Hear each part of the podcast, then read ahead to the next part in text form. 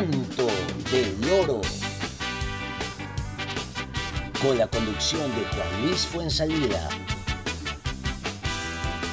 Hola, hola, hola, hola, ¿qué tal amigos? Bienvenidos al canto, canto, canto, canto, canto, canto del loro. El día de hoy arrancamos con la mejor música y con las notas que a ti te gusta, de la música, del deporte, del cine y mucho más, por supuesto, aquí eh, en el aguante, donde tú nos puedes escribir por medio del WhatsApp al 593989251583, en donde hablaremos de todos los tópicos que te gustan.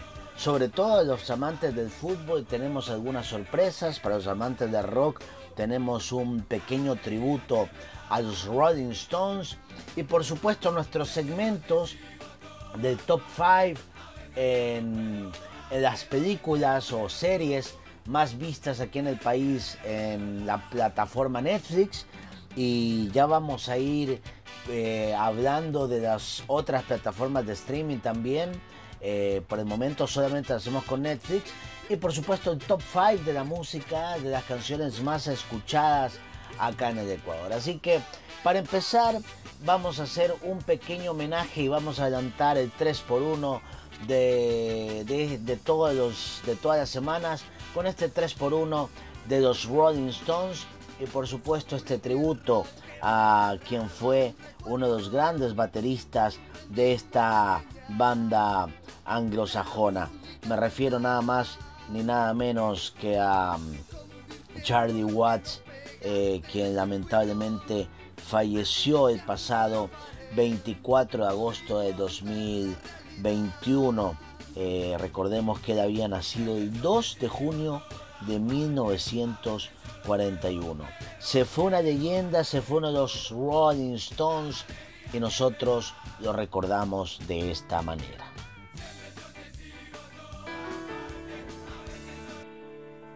Anunciamos su muerte con inmensa tristeza ha informado su entorno a través de un comunicado recogido por la BBC de Londres. Charlie Watts, mítico baterista de los Rolling Stones, ha fallecido de edad de 80 años. Un comunicado de su portavoz ha anunciado la noticia con gran tristeza. Ha fallecido pacíficamente en un hospital de Londres, rodeado de su familia. Era un querido esposo, padre y abuelo y uno de los bateristas más grandes de su generación ha añadido el texto. El músico se incorporó a los Rolling Stones en enero de 1963 y se sumó a Mick Jagger, Kate Richard y Brian Jones desde entonces. Charlie Watts ha sido uno de los símbolos de la banda británica de rock, una de las más legendarias de la actualidad. En los 58 años de carrera con los Rolling Stones, el baterista únicamente se ha perdido una gira precisamente la que debía empezar el próximo 26 de septiembre bajo el nombre de No Filter en Estados Unidos. Por una vez me he quedado fuera de juego. Estoy trabajando duro para estar completamente en forma, pero hoy he aceptado siguiendo el consejo de los expertos que esto me llevará un tiempo, manifestó entonces. Son muchos los que admiraban a Charlie Watts y no solo por formar parte de una de las bandas más grandes de la historia del rock, sino por su estilo. El baterista, pese a ser una de las piezas esenciales de los Rolling Stones, tenía un estilo más reservado que el resto de los integrantes. Fue uno de sus sellos además de su habilidad musical. Nunca más me llames tu batería, y detrás de su paciencia se escondía un gran carácter, una de las anécdotas que más recordadas ocurrió en 1984 en Ámsterdam. Mick Jagger llamó de madrugada y desde el bar del hotel a la habitación de Watts. ¿Dónde está mi batería? preguntó Watts. Se vistió perfectamente con parsimonia y bajó al bar, agarrando con fuerza a Jagger. Nunca me llames tu batería, le respondió mientras le soltó un puñetazo. El comunicado que anuncia su muerte se despide con el siguiente mensaje. Pedimos amablemente que se respete la privacidad de su familia y de los miembros de la banda en este difícil momento. Descanse en paz.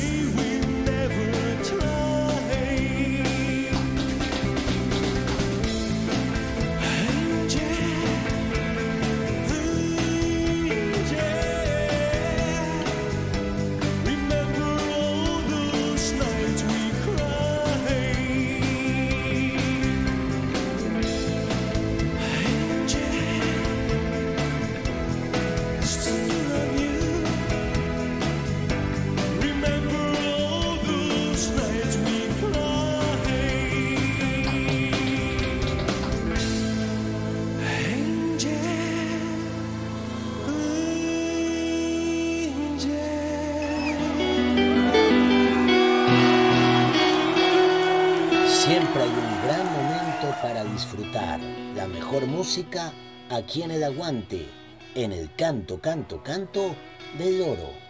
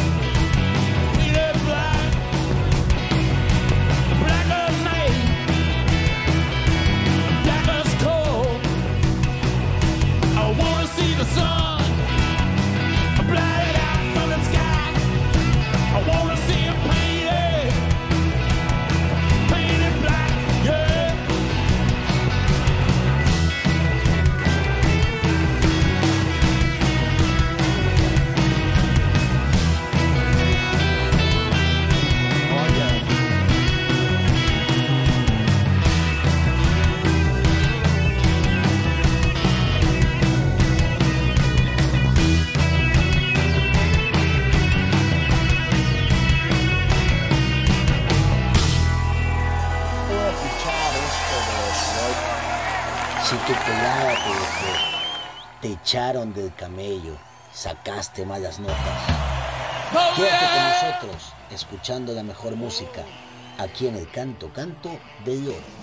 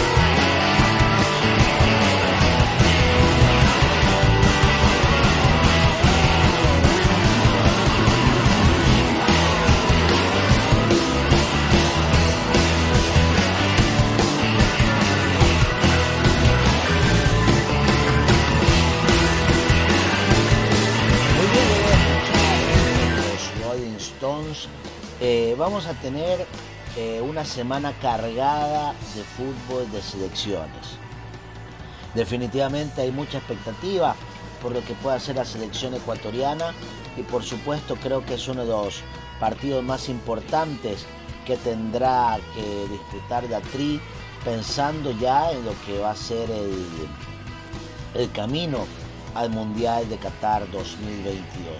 En el programa Master Goal analizamos y hablamos eh, con la gran figura de la selección ecuatoriana de la década de los 90, me refiero a Eduardo el Tanque Hurtado, a quien le preguntamos cómo vivirá o cómo vive estos partidos de eliminatoria y si está de acuerdo o no está de acuerdo con las estrategias del técnico Gustavo Alfaro de la selección ecuatoriana, que tendrá que enfrentarse este día jueves a partir de las 4 de la tarde en el Estadio Casablanca a la selección paraguaya, el día domingo enfrentar a Chile y finalmente el día martes enfrentar a la selección de Uruguay, que tiene algunas bajas, entre ellas el jugador Cavani y el jugador Suárez.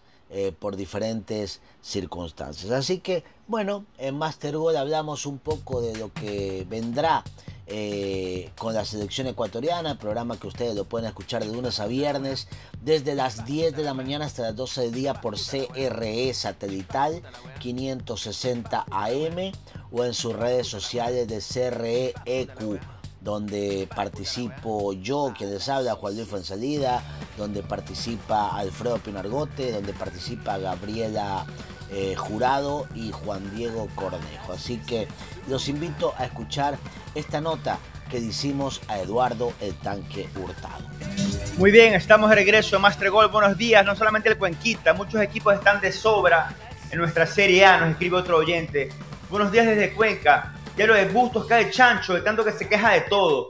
Dedíquese a plantear bien los partidos. O si ya no puede, que se retire. Porque es él el que se está complicando la vida. Soy el equipo ya aprobado que cuando quieren juegan bien. Wilmer Peñalosa. Fuertes declaraciones también de Wilmer, ¿ah? pero está bien, acá todos pueden expresarse acá, libertad de expresión 098 45 30 315 en Master Gold. Sean todos bienvenidos acá al programa, ¿no? Así que, hablando justamente ahorita que decía Gabriela, lo de Romario Caicedo y Brian Carabalín, a mí, a mí me encantaría en serio una selección. A mí también, eso José, sí. No, José Hurtado, Ah. Byron Castillo, los dos. Ah, ya. Ahorita veo que todos están pensando Hurtado Castillo, Hurtado Castillo. Yo jugaría Egner Valencia y atrás de Egner Mena. Por la derecha Hurtado Castillo. Por izquierda Palacio con Estupiñán. Arriaga con Torres. Y Grueso con Franco. La alineación. Jugaría sin un, sin un, sin un delantero, un delantero Ah, menos. Mena, Mena con Egner, pues. Mena, Mena Ya, Egner. pero Mena. Mena es más media punta, no Por es tan eso, pues, delantero. Mena Egner. Ahorita vamos a preguntarle a Eduardo Hurtado, porque Eduardo, vamos a hablar con él. Eduardo, me parece que él, una vez conversé con él y él es de la idea que le gusta más el 4-4-2 clásico con dos delanteros metidos en el área. Sí. Hay otros, en cambio, que les gusta el tema de la media punta detrás. Vamos a conocer su opinión. Ya está Eduardo, perfecto, muy bien. Muy Damos la bien. bienvenida entonces a Eduardo, el tanque Hurtado, uno de los más grandes delanteros que ha tenido nuestra selección ecuatoriana de fútbol, así que estamos en ambiente ahora de selección y es muy bueno hablar con Eduardo para que nos comente todo lo que está pasando. Eduardo, ahí coincidimos en eh, Coavisa, en el programa Código Mundial, que fue un éxito, así que siempre gratos recuerdos con Eduardo. ¿Qué tal, Eduardo? Si nos escuchas bien, ¿cómo estás? ¿Todo bien? Hola, buenos días. Un saludo para ustedes. Sí, sí, se les está súper bien. Eh, nosotros, nosotros lo que hemos vestido nuestra camiseta pues, esta, esta semana desde de selección, estamos pendientes de, lo que va a ser eh, nuestros jugadores y siempre esperando de que las cosas puedan salir bien. Entonces creemos que un triunfo de la selección como que ayuda a que el país esté muy animado y esperemos que pueda conseguir esos puntos importantes para nuestra selección.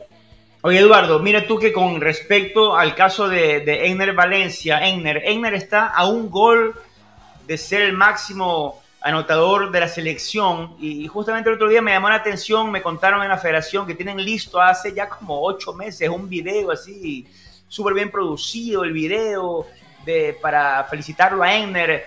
por, eh, por este logro y la verdad es que no llega, pues no llega ese gol. Y en el Valencia pasa por un momento extraordinario, pues en Turquía. O sea, ya no, en Turquía no hablan de, de, Falcao en el Galatasaray, hablan de Enner en el Fenerbahce que le está rompiendo y que hace goles en todos los partidos, en Europa League, en la Liga Turca. O sea, su rendimiento en Turquía es realmente excepcional, pero lamentablemente con la selección son ya algunos partidos que, que no puede anotar. ¿Tú crees que de cierta forma puede incidir en lo psicológico el hecho de saber así que Emer está a un gol de ser el máximo anotador? ¿Ese tipo de cosas inciden o no? No creo, no creo que en el caso de él eh. Bueno, hay que tener el piso, el deseo y la gana de, de, llegar a ser el máximo goleador de la selección, porque eso es lo que uno sueña para estar en, la selección. Es más, para mí, para mí, Egner hace rato ya es un máximo goleador de la selección. Que no haya podido superarlo al fin es, eh, es raro, ¿no? Es raro, pero, pero creemos de que en algún momento él lo va a hacer. Ahorita está pasando muy buen, muy buen papel, está haciendo, está muy adaptado a lo que es el, el fútbol allá en su equipo. En el país mismo se ha adaptado, esta semana marcó la semana pasada marcó tres goles, viene muy enchufado, de pronto este, se critica mucho de que haga goles en su equipo y, y, y, en la selección no, pero la gente tiene que entender que, que son cosas muy diferentes. En el equipo con sus compañeros estás prácticamente todos los días, en la selección no. Mira, ahora van a ser dos, dos, tres días antes del partido contra Paraguay. Pero es un goleador y lo ha demostrado. Que aparte de ser goleador es muy solidario con sus compañeros dentro del campo de juego porque se sacrifica muchísimo para, para, para, que la selección esté en los primeros lugares. Entonces es cuestión de tiempo nada más. Creo que Egner, si le van a hacer un video y ya se lo hicieron, pues es meritorio, meritorio de él porque, porque es un jugador muy importante de nuestra selección. Correcto, acá Eduardo con el tema, a diferencia de los clubes, en selección se entrena nomás eh, de vez en cuando, pues no, durante cinco o siete días cada dos, tres meses. Entonces, en este caso, la primera opción que uno piensa es que vuelva la dupla en el Valencia Michael Estrada, que fue lo, lo, que se utilizó en el inicio del proceso. Sin embargo, Michael Estrada no está pasando por un buen momento. Por ahí se menciona que vaya Enner con Brian Angulo. Otros, en cambio, que vaya Ener Valencia y detrás de Ener Valencia, Angelito Mena. O sea, ahí a, tu criterio, ¿qué debe primar para, para Alfaro? El tema del entendimiento que puedan tener Egner con Michael Estrada en su momento. ¿Sería factible que lo ponga de una Brian Angulo, que nunca ha jugado con, con Egner en el frente al ataque de la selección? O, o, que, Egner, o que Mena se ubique detrás de Egner. ¿Cuál tú crees que será la fórmula más adecuada para el jueves contra Paraguay? Es, es, la, la duda que teníamos todos, ¿no? Y la preocupación, todos los que estamos dentro del fútbol, de que nos vayamos a encontrar con jugadores que de pronto no vayan a estar eh, activos en sus su respectivos equipos, como el caso de Michael Estrada. Pero todos sabemos lo que es Michael, todos sabemos lo que es este, Egner en la selección. Yo me animaría a ponerlo a ellos todos. Eh, Brian Angulo creo yo de que viene haciendo muy buen papel también en México se ha adaptado muy bien a la altura en México y esto, y esto es bueno. Pero el rendimiento de estos grandes jugadores, Reiner y, y Michael, da para que ellos sean los, creo yo, deberían de ser los titulares en este partido contra Paraguay. Eh, nos vamos a enfrentar a una selección que, sí, a decir verdad, no es que ellos son gustosos de jugar en la altura y saben muy bien lo que es la altura, pero tenemos dos referentes y uno de ellos es Michael que está en la altura en México que va a ayudar a muchísimo en el, el, acompañamiento con el Valencia que él juega al nivel del mar correcto. Ahora que Eduardo ahora que lo ves a, a Leonardo Campana jugar en el, en el Grasshopper de Suiza imagino que te, te, trae recuerdos pues no cuando estuviste en el San Gallen haciendo grandes campañas te parece que fue una decisión acertada para Campanas a ver en su momento estuvo en, con el en, en, la Premier League, donde lamentablemente no jugó mucho con el Wolverhampton, luego pasa al Famalicao de la Liga Portuguesa, donde sí jugó campana, incluso anotó goles con el Famalicao, y ahora la decisión de estar en el fútbol suizo, el Grasshopper, es un equipo grande, con historia, sin embargo no ha sido campeón hace ya algunos años, pero que te trae recuerdos, me imagino, verlo campana en Suiza. Sí, la verdad es que sí, muchos recuerdos, ¿no? El hecho de, de jugué en Suiza, mi primera salida internacional, en Bengala. Correcto. Hola. Es difícil a veces uno quiere estar en, en- en estos grandes equipos en Inglaterra o en Portugal, pero él tomó la decisión de irse a, a, a Suiza, a un gran equipo como es el Grasshopper. Yo creo, estoy casi seguro de que le va a ir súper bien, va a tener continuidad de juego. ¿Qué es lo que necesita él para poder estar bien y, y, y siga siendo llamado a, a la selección? Eh, sabiendo que es muy difícil el, idioma, pero creo yo que él no va a tener ese inconveniente y, y lo está haciendo de la mejor manera. Según lo que hemos visto y todo esto, está haciendo un muy buen papel allá en el Grasshopper, en Suiza, y esperemos que siga así y que se le siga dando esa continuidad que uno como jugador siempre pide para poder estar en nuestra selección. ¿Cómo está Eduardo, el tanque hurtado? Un gusto saludarlo. Gaby Jurado, eh, esperando también que se encuentre muy bien, Eduardo. Primero, bueno, eh, preguntarle sobre esta nueva convocatoria, teniendo en consideración que no tenemos, y es preocupante, un partido oficial ganado este año, Eduardo. Es, eh, son números, la verdad es que muy malos para la selección. El último partido que ganamos fue un amistoso frente a Bolivia. Ya de ahí no hemos ganado ni en Copa América ni en, ni en eliminatorias desde su punto de vista, ¿qué pasó con ese equipo que nos llenó de tanta ilusión, esa selección que jugaba muy bien en el, en el debut de Alfaro y ahora todo lo contrario? Ha, ha sido difícil para, para todos nosotros porque estábamos, bueno, y seguimos ilusionados, no es que se han perdido la ilusión.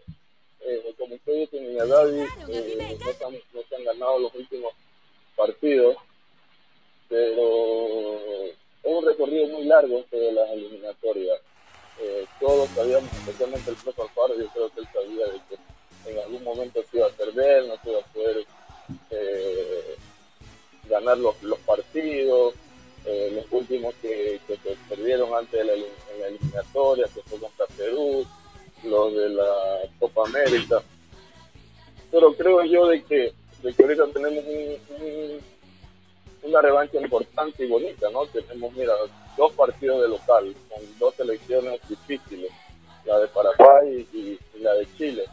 Entonces es el momento de poder volver a, a lo que empezamos, ¿no? Cuando le ganamos a Colombia, cuando le ganamos a Perú, cuando hicimos un muy buen partido con Argentina, aunque se perdió, este, lo que hicimos con Bolivia, entonces ya es el momento.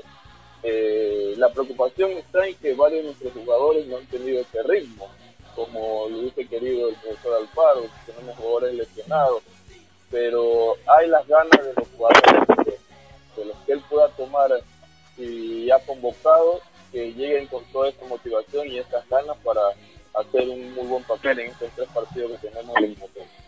Eduardo, cuando usted eh, se sienta ¿no? a, a ver jugar a la selección ecuatoriana de fútbol, eh, ¿le gusta la forma de juego de Gustavo Alfaro? ¿Está bastante satisfecho con el rendimiento de la selección desde su forma, los jugadores que ubica? Eh, bueno, hablamos del rendimiento, sí es verdad, no es el mejor, pero ¿le parece que la idea de Alfaro, sí, personalmente, desde su punto de vista como es jugador, sí le agrada?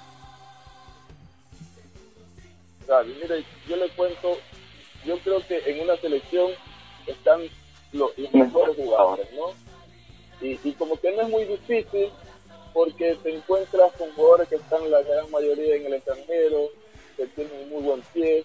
Lo único que vas a sumar es que ellos tengan tengan esa, esa facilidad de, acoplarse a, a, un, a un sistema eh, donde uno como entrenador, en este caso como profesor Alfaro, lo vaya a imponer, ¿no? Aunque siempre el 4-4-2 siempre va a predominar por sobre todo.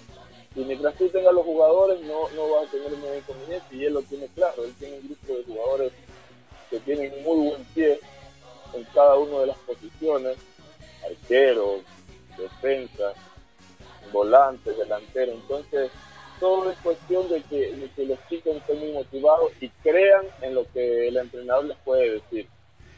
¿no? Entonces, el movimiento, te, te, te, digo, para mí, lo que hace el profesor Alfaro hasta ahora ha sido bueno.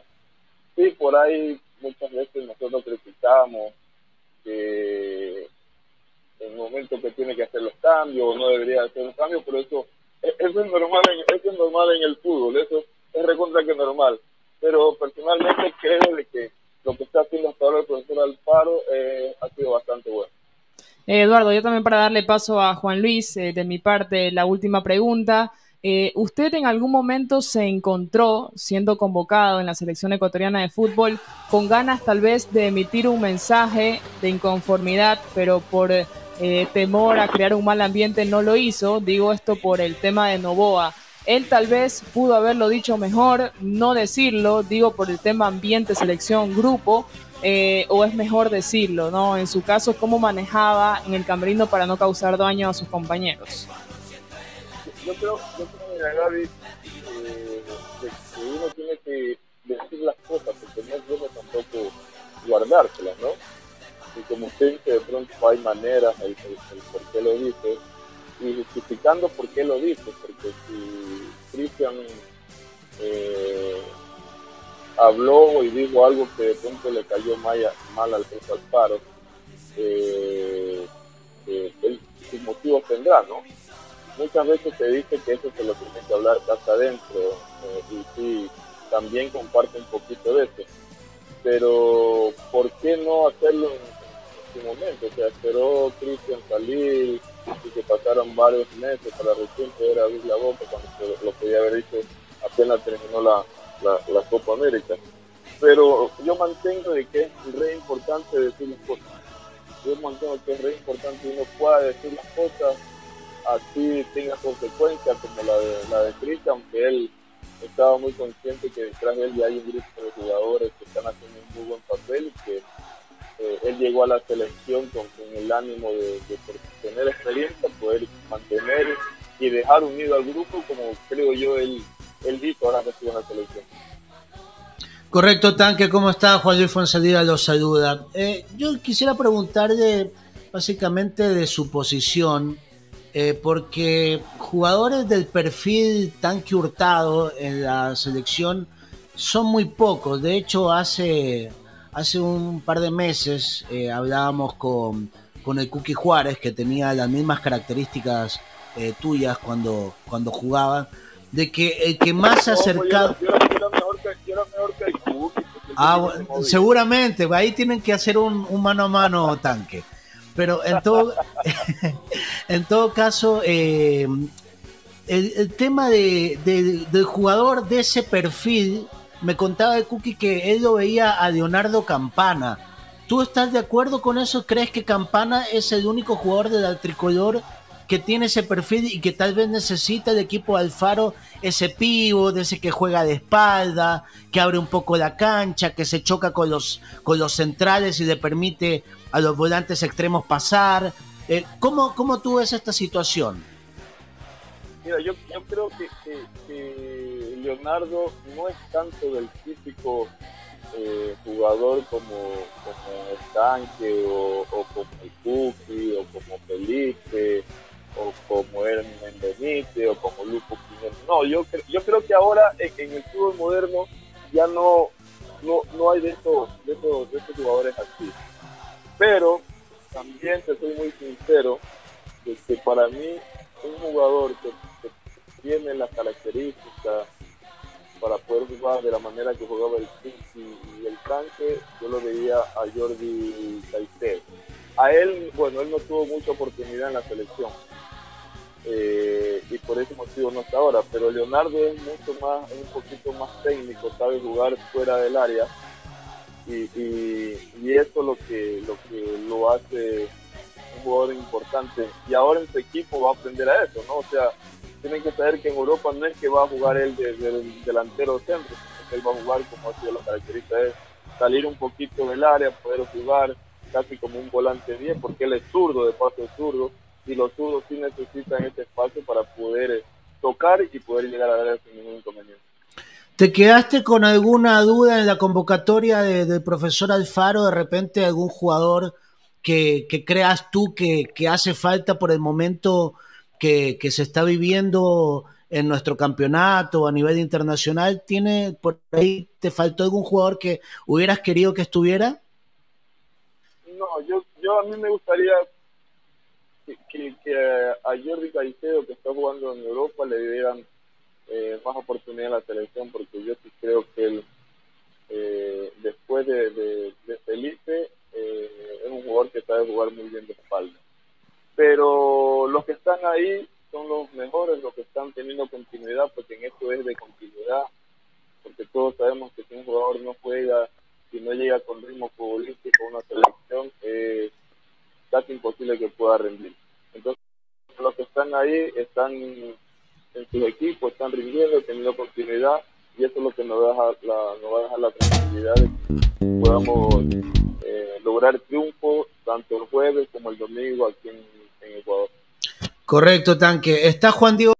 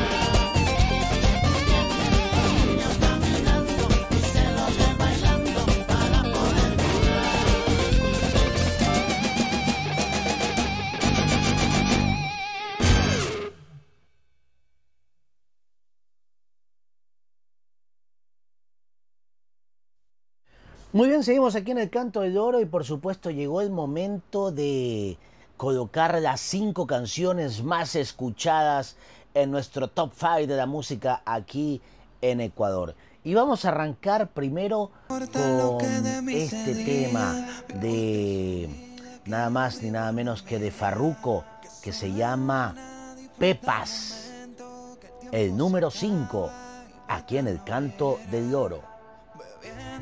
Fumando y jodiendo, sigo vacilando de party todos los días. Cielo.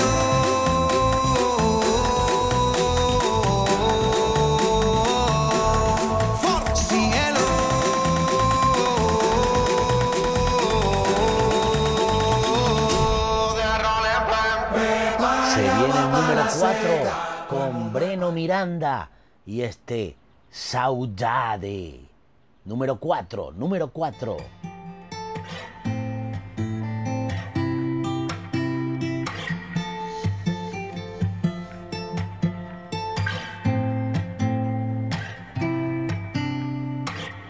Saudade, sei que é tarde, Y ahora viene um el número dia a 3, gente número 3, se número 3, vê. número 3, número 3, número 3, con Maluma y este tema que dice sobrio.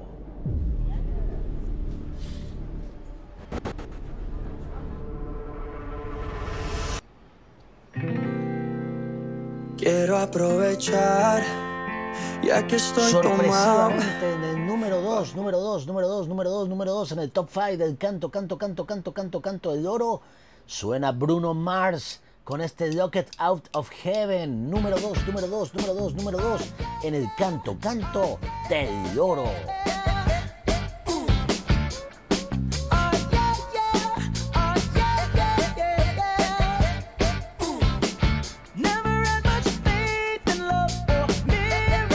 Número 1, número 1, número 1, número 1, número 1, número 1, número 1, número 1, número 1, número 1, número 1, número 1, número 1, número 1, número 1.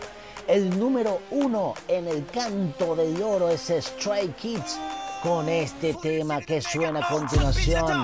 Thunderous es el número, número, número, número 1, 1, 1, 1 en el top 5 del canto, canto, canto, canto, canto, canto del oro.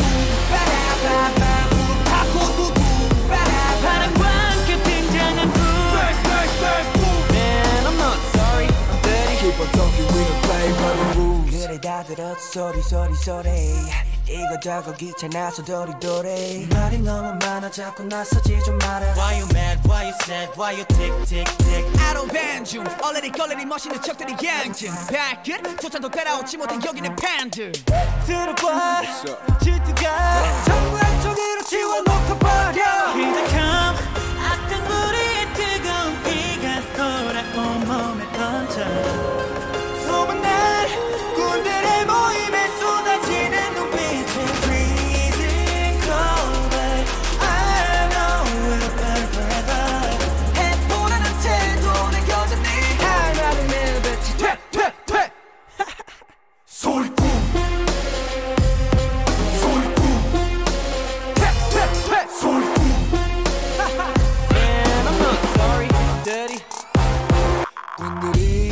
왔어요.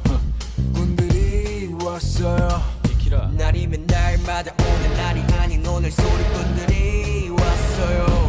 원래 삐딱해. 소리는 일단 백. 맘에 안 들면 들 때까지 말 대답해. Final warning 당장 back up press up set up break up 할 말은 내뱉지 퇴퇴 퇴 소리꾼 소리꾼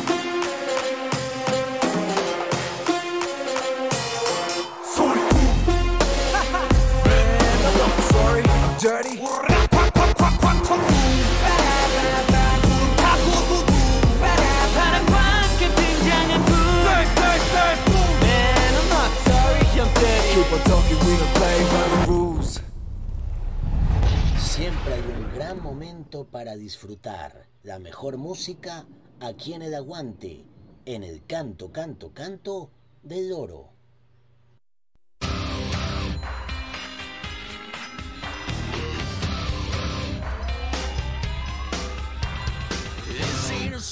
Song for the broken hearted. A silent prayer for.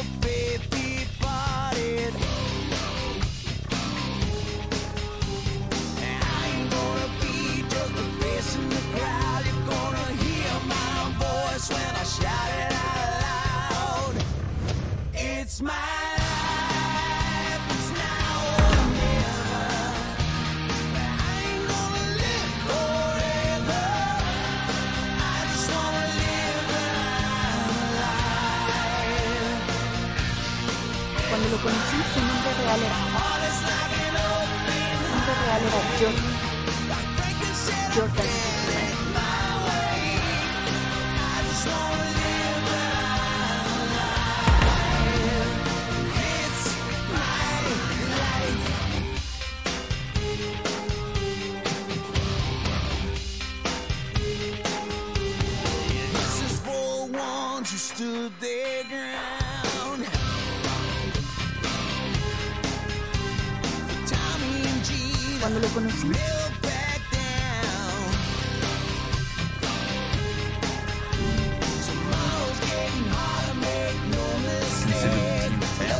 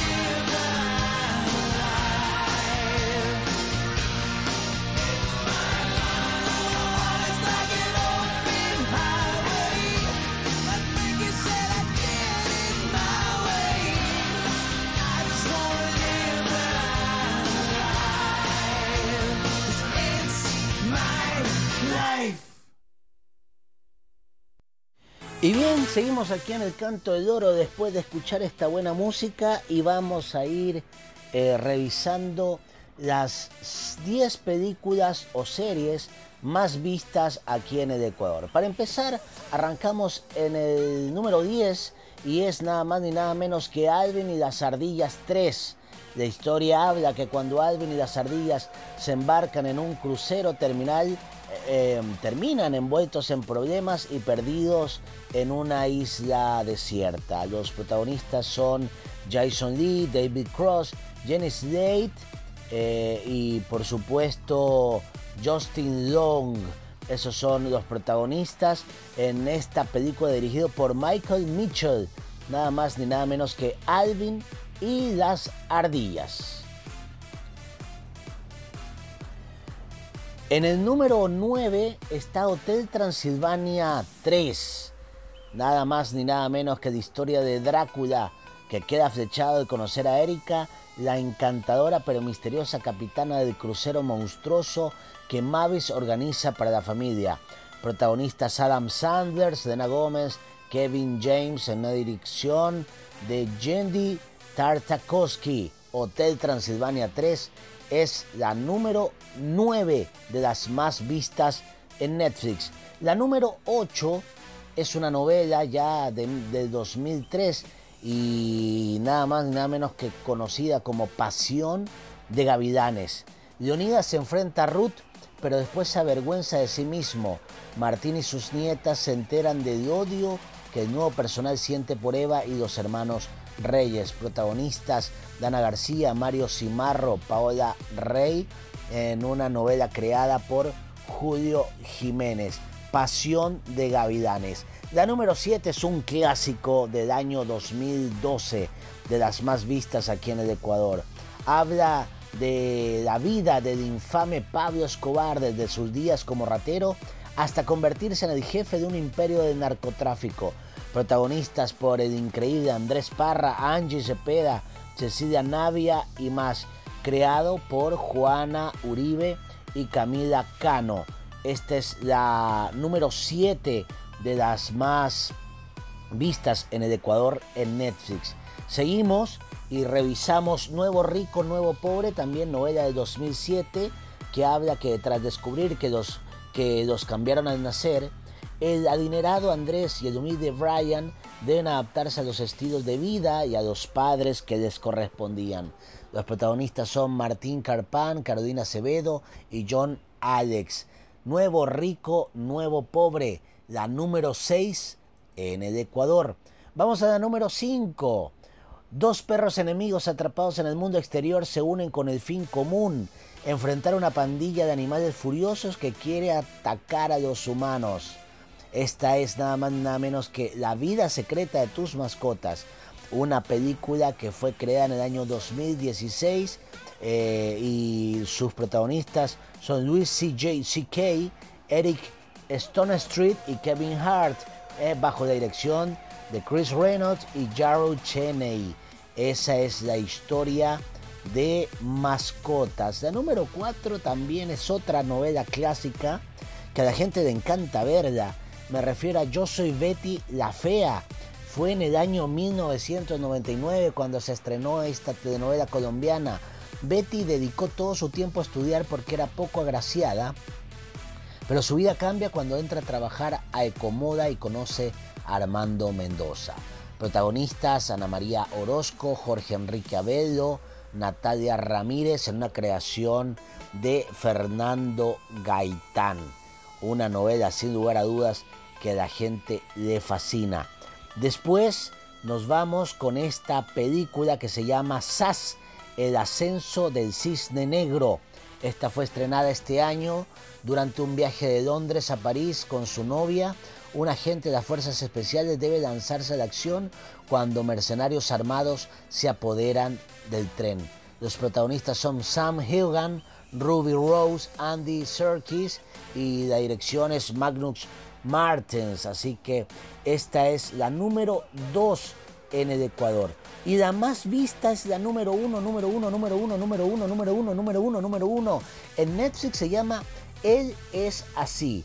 En esta adaptación del clásico de los 90, ella es así, una influencer, acepta el desafío de transformar al chico raro de la escuela en el rey del baile de graduación.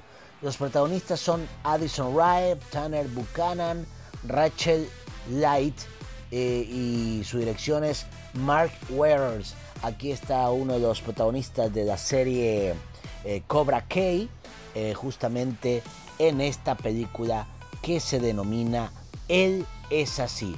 La número uno en Netflix. Escuchemos el tráiler.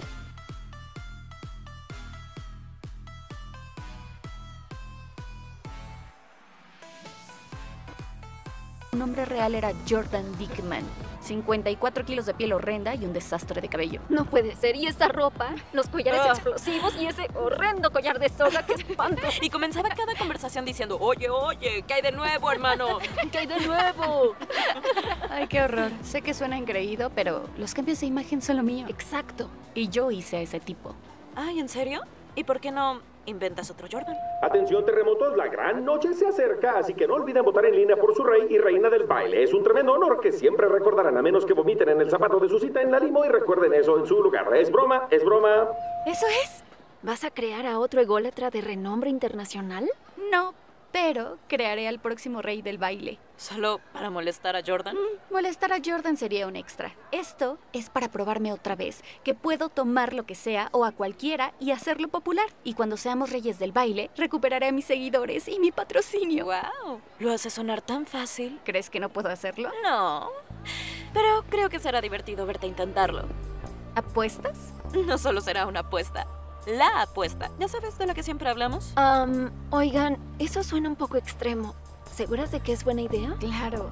Solo será más divertido cuando gane. ¿Ok? Ok. Acepto. Bueno. Ahora solo debo elegir a alguien. ¿Tú? No, no, no, no. Oye, eso es lo divertido. No tienes que ponértela tan sencilla. Nosotras elegimos al perdedor. Vamos.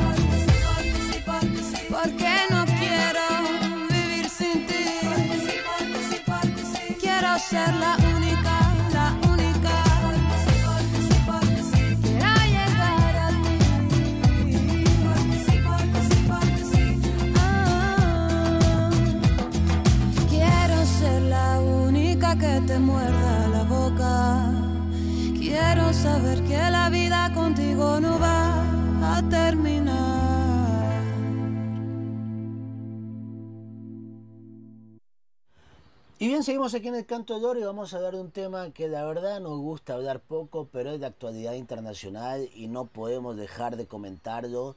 Eh, es sobre el problema eh, que acontece en Afganistán, sobre todo luego que Joe Biden decide retirar las tropas eh, de, de la zona de conflicto y con esto terminar una guerra definitivamente, pero eh, lo que sucederá en este país eh, del Medio Oriente deja muchísimas eh, dudas.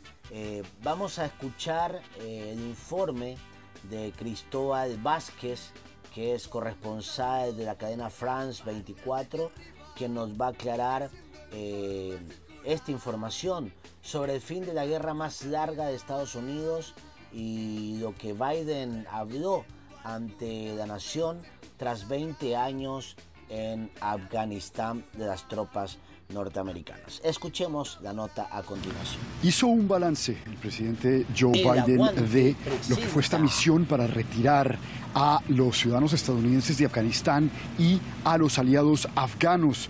Dijo que había enviado 6.000 tropas a Afganistán precisamente para este proceso de evacuación que él calificó el proceso de evacuación más grande en la historia de Estados Unidos. Dijo que 90% de los estadounidenses fueron evacuados. En cifras concretas habló de 5.500 estadounidenses que fueron evacuados del aeropuerto de Kabul y cerca de 100.000 aliados afganos. Respondió prácticamente a la pregunta de por qué se había demorado tanto en empezar este proceso de evacuación y básicamente lo que dijo Joe Biden es que en eh, plena guerra civil en Afganistán empezar el proceso de evacuación en junio, en julio o antes había sido también un caos. Dijo que un proceso de evacuación en las condiciones de Afganistán iba a ser un caos tanto antes en junio, en julio o cuando se empezó a mediados de agosto. Agradeció obviamente a todas las personas, a los voluntarios, a los veteranos de guerra y obviamente a las familias de los eh, 13 soldados que fueron eh, asesinados en este ataque al aeropuerto de Kabul hace unos días. Le advirtió, sin embargo, a ISIS, que al Estado Islámico en Afganistán, que no se va a quedar de las manos cruzadas, que aunque no tenga tropas en este momento Estados Unidos en Afganistán, puede llevar a cabo eh, eh, operaciones militares como lo demostró eh, hace un par de días, acabando con la vida de lo que Estados Unidos califica uno de los responsables de los atentados que acabaron con la vida de 13 soldados estadounidenses, hirieron a otros 20 y pues generaron la muerte también de 200 ciudadanos afganos. Así que fue un mensaje que reiteró varias veces Joe Biden en este discurso. Dijo que no se va a quedar con las manos cruzadas, que los responsables de los daños y de los atentados contra soldados estadounidenses lo van a pagar.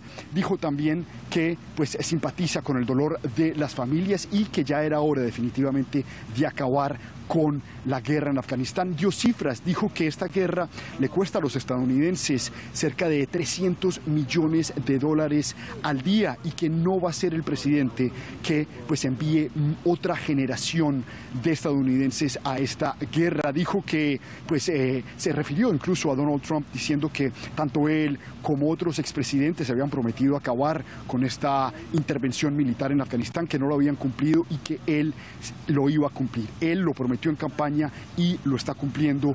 Acaba la guerra entonces en Afganistán después de 20 años.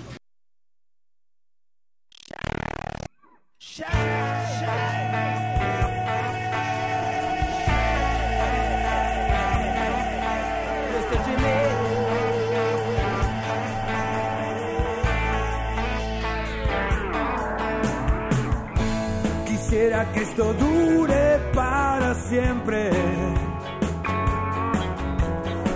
Casi tanto como una eternidad. Es verdad que soy una rata de ciudad.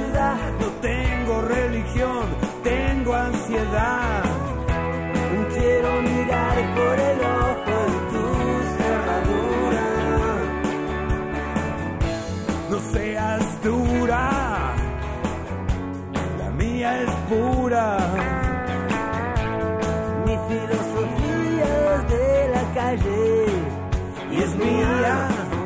Si contigo no se puede, mejor que no me enrede. Lo que quieres de mí, ya lo aprendí. Hace tiempo, otra vez, desde lejos no me ves. Hace tiempo.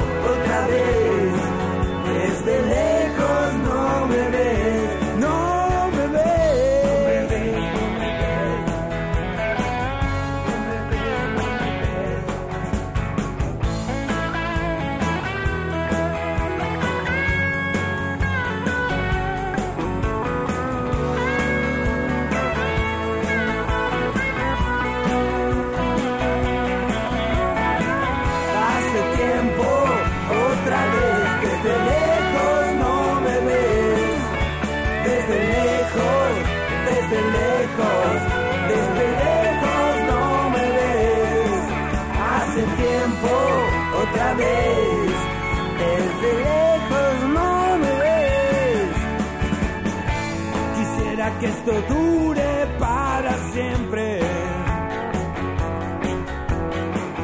casi tanto como una eternidad. Es verdad que soy una rata de ciudad. No tengo religión, tengo ansiedad. Quiero mirar por el ojo de tu cerradura. No seas la mía es pura. Mi filosofía es de la calle y es mía.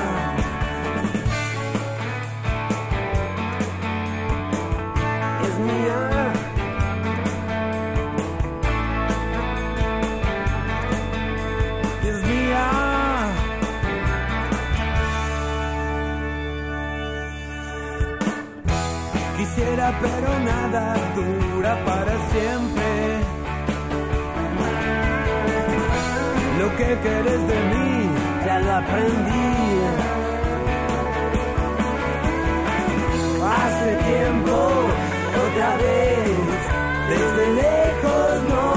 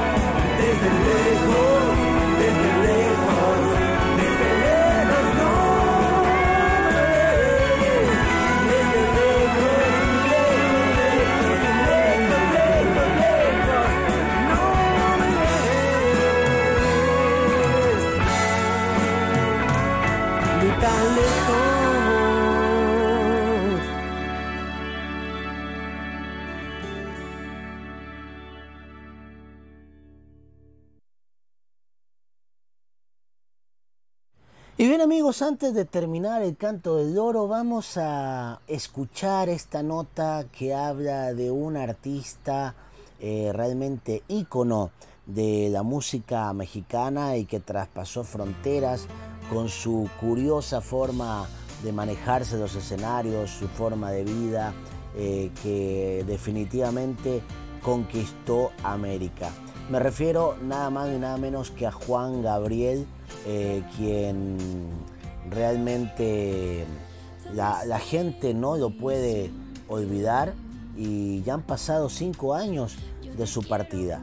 Vamos a escuchar lo que opina la gente, lo que opinan sus, sus colegas de la música sobre este eh, inmortal eh, cantante mexicano que seguramente todos lo recuerdan con mucho cariño. Y con esto amigos ponemos fin al canto de oro, espero que les haya gustado, espero que ustedes nos escriban, estamos preparando eh, algunos segmentos especiales, eh, así que eh, estén muy atentos en los próximos podcasts del Canto del Oro porque seguramente les va a gustar mucho. Vamos a hablar un poco de espiritualidad, vamos a hablar de los sueños, vamos a hablar de música pero con, con verdaderos cantantes que, nos van a aportar en nuestro podcast. Así que eh, los invito a seguir conectados y agradecer a esos amigos que nos escuchan constantemente a través de Spotify, aquí en el Canto del Oro, en nuestro, en nuestro portal del Aguante. Por supuesto que ustedes lo pueden seguir en todas las redes sociales, Facebook, Instagram, YouTube, Twitter y por supuesto en Spotify para que puedan escuchar nuestro programa. Así que bueno, nos despedimos, les mando un abrazo y nos despedimos con este tema, por supuesto, de Juan Gabriel y toda esta nota que seguramente te va a encantar. Chao, chao.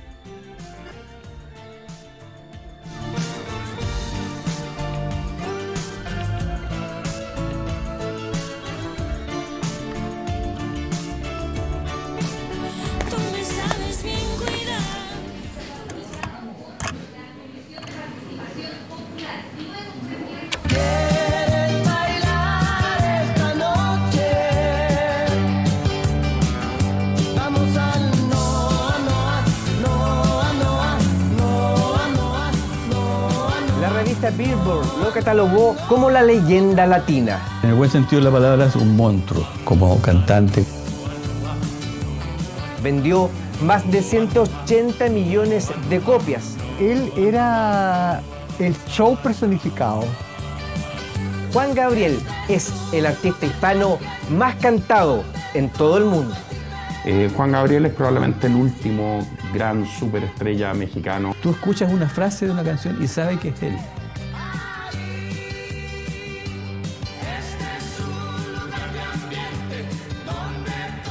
Cantaba por 3 dólares en el Noa Noa de Ciudad Juárez, cuando aún era Alberto Aguilera y faltaba camino largo para convertirse en Juan Gabriel. Cantaba sin pensar que algún día sería conocido en todo el mundo como el Divo de Juárez. La gente quiere que yo vaya y les cante, yo voy y les canto, porque de todas maneras, fíjese que yo canto eh, en el baño, canto en mi casa, canto en la sala, canto en la calle, canto en todas partes. Abrázame que el tiempo Y aunque el tiempo es cruel y ya han pasado cinco años de su muerte, recordaremos mejor su vida y cómo Alberto se convirtió en Juan Gabriel. Juan en honor a su maestro y Gabriel en recuerdo de su padre. Mi defensa quizás desde niño fue esa, ¿no? De huir de la tristeza, huir del dolor. Voy por la calle de la mano, platicando con mi amor. Sufrió la muerte de su padre y el abandono de su mamá, por eso dejó los orfanatos para ir a Ciudad de México. Una disquera le preguntó cuántas canciones tenía escrita. 150, dijo él. Cántanos, la más mala le retrucaron y así nació su primer éxito, No tengo dinero. No tengo dinero ni nada que dar, lo único que tengo es amor. En el DF había sido acusado de robo y mandado a prisión y era literal. Cuando comenzó, no tenía ni un solo peso en el bolsillo. Si así tú me quieres, te puedo querer. No tuvo la suerte de, de- de muchos otros artistas. Y yo creo que ese es el mérito de él, de forjarse solo, de hacerse una carrera solo. Acá en Ciudad de México todavía continúan las muestras de cariño y afecto al Divo de Juárez, un Divo que ha hecho llorar a este pueblo con su sorpresiva partida. Por eso la noticia de su muerte, aquella mañana de agosto de 2016, dolió tanto en México y en el mundo. Pero puro amor. Y es el amor que está recibiendo ahorita en estos momentos. Se ve cuánto lo amaron. Un paro cardíaco lo mató y sus funerales solo eran comparables a los de Cantinflas o Chespirito. Juárez, Michoacán y el DF se pelearon los tributos, fue cremado en California y despedido en la tierra del Noa Noa, en Ciudad Juárez. Para ver si algún día que tú quieras volver, encuentres todavía. Un artista eh, de aquí en nuestra ciudad, que todo Juárez lo queremos mucho y lamentablemente estamos aquí para hacerle un pequeño tributo. Él no ha muerto para nosotros, él sigue vivo en nuestro corazón. Juan Gabriel subía con los grandes, había recorrido un camino musical pedregoso que comenzó en Chile en 1981.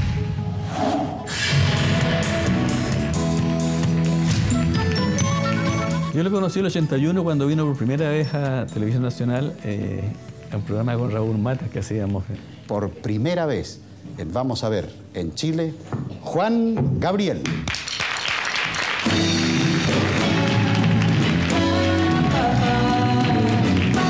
Y a él no lo conocía aquí nadie. Y fue un espectáculo verlo cuando lo anuncia don Raúl y baja este personaje muy joven y muy bien vestido, muy artista. Todas las mañanas que entra por mi ventana el. Gracias a Dios por otro día más. No, él se cambiaba el orden, cambiaba las letras, cambiaba las estrofas y había que seguirlo y seguirlo con a muerte. Yo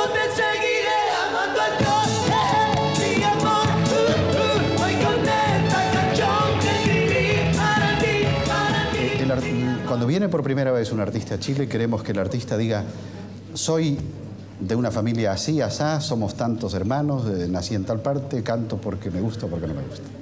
Sí, bueno, soy un chico más que le gusta mucho superarse. Mm, ¿De la capital? Soy de Ciudad Juárez, Chihuahua. Y tengo, no tengo papá, no tengo mamá. No sabía de tristezas, ni de lágrimas, ni nada. Esa es una historia que, que- que a veces se, se detalla poco, eh, de cuando empieza a pegar en Chile Juan Gabriel. Yo diría que son dos o tres hitos los que marcan eh, su, su mayor prestigio en nuestro país, que son por un lado la canción Así fue de Isabel Pantoja, eh, y reconocemos que es de él. Perdona si te hago llorar. Perdona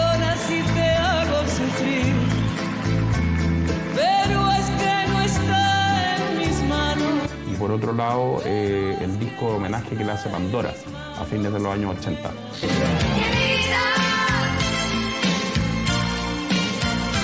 Las canciones de Pandora, particularmente el Popurrí, que es probablemente una de las canciones más populares en karaoke hasta el día de hoy, nace del corazón decirle que usted es mi vida, que no sé vivir sin usted. eh, de alguna forma hace una especie como de resumen de la trayectoria de Juan Gabriel y por lo tanto eh, de alguna manera como que consumimos eh, gran parte de su, de su historia de 20, 30 años de antigüedad los años 80 eh, en solamente 5 minutos.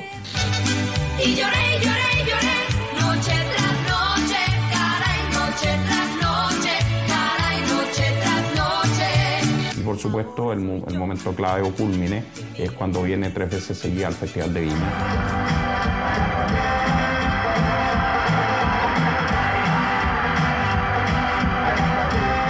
Me han invitado una vez más y yo he dicho sí inmediatamente.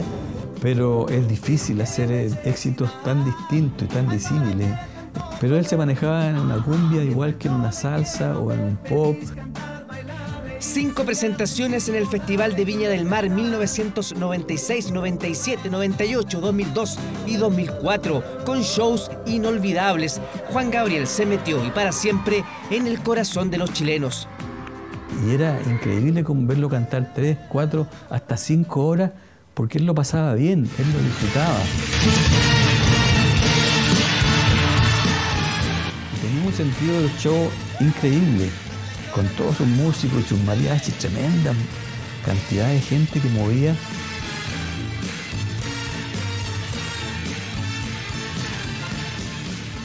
Yo tuve la suerte de acompañar hasta Plácido Domingo, a ese nivel de- de éxito en el mundo entero. Pero como te digo, el, el fenómeno de, de Juan Gabriel supera todo.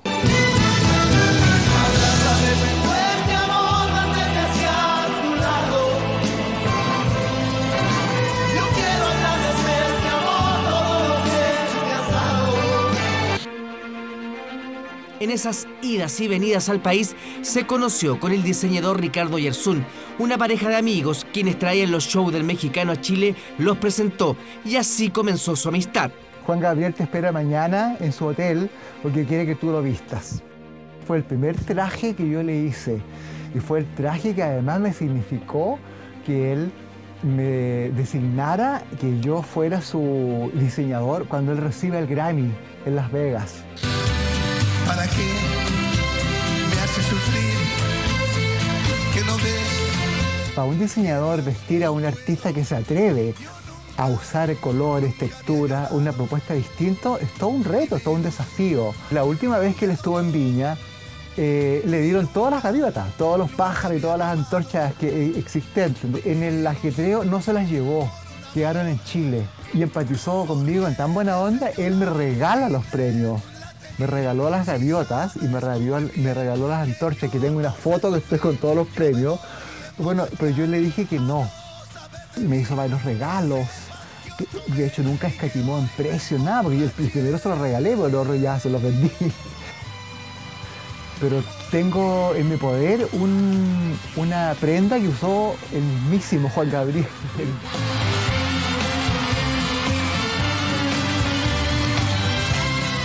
A esas alturas ya era admirado en todo el mundo, traducido al turco, griego, japonés, italiano, francés, inglés, etcétera, etcétera, etcétera. Su trabajo de duetos fue el último.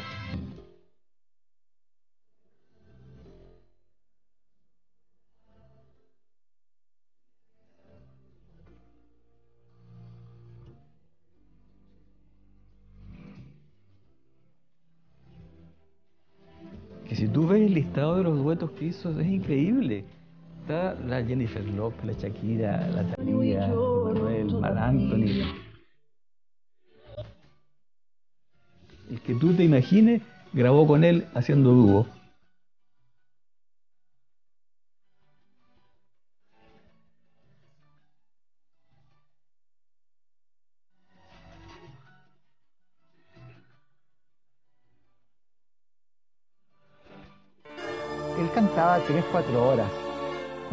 Terminaba de cantar, llegaba al camarín destruido.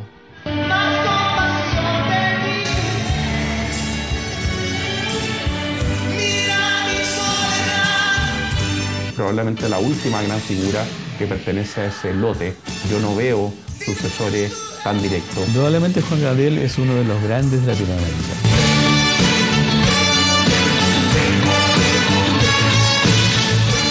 Comenzó ganando 3 dólares y amasó una fortuna de más de 100 millones. Escribió 1.800 canciones y muchos críticos creen que Juan Gabriel es el artista mexicano más trascendente de toda la historia.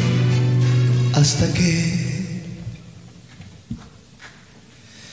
Hasta que te conocí.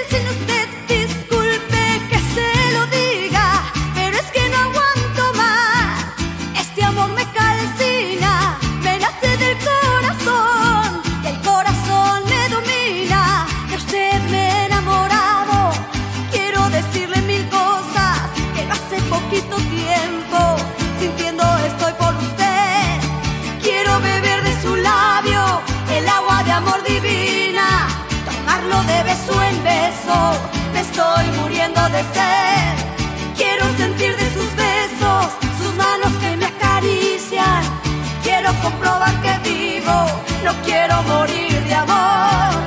Hasta que escuche su boca decir que me quiere mucho y que este amor que usted siente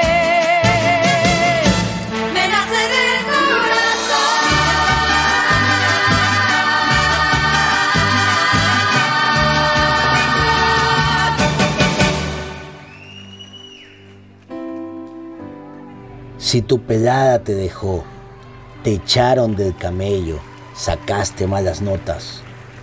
Quédate con nosotros escuchando la mejor música aquí en el Canto Canto del Oro.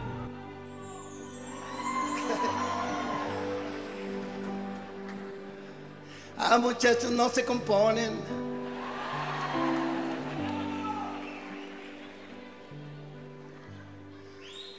Cuando tú estás conmigo es cuando yo digo.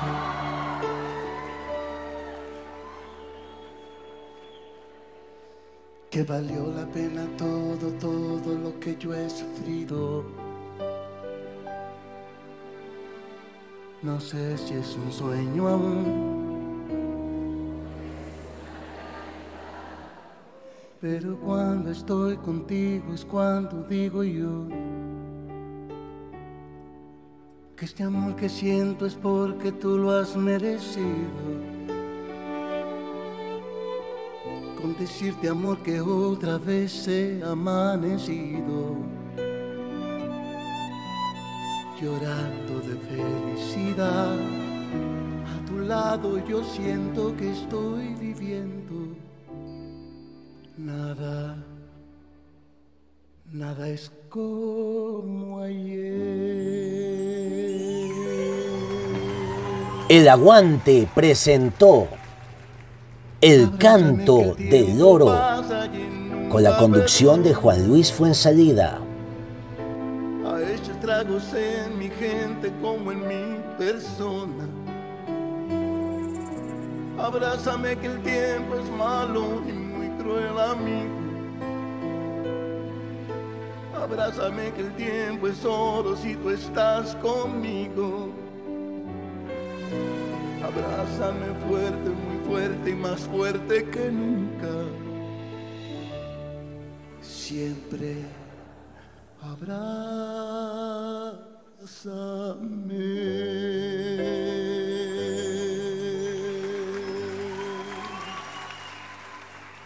Hoy que tú estás conmigo.